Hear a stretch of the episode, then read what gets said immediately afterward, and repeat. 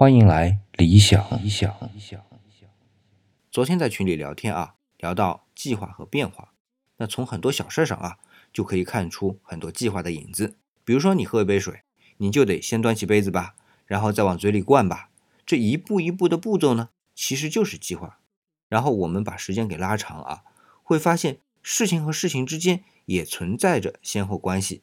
那我们把事情的前后关系排列出来顺序，这就是事情和事情之间的计划。那么什么是变化呢？那在我的理解啊是这样的，就是这件事情原来啊你可能不知道，可现在呢你知道了。这种从不知道到知道这个过程啊，就是一种变化。那回过头来再来看计划啊，当一件事情从不知道变为知道，那就需要你重新去排列当前已经知道的事情的顺序。那么计划和变化的关系啊，就已经陈列出来了。它们之间的关系啊，是相辅相成的。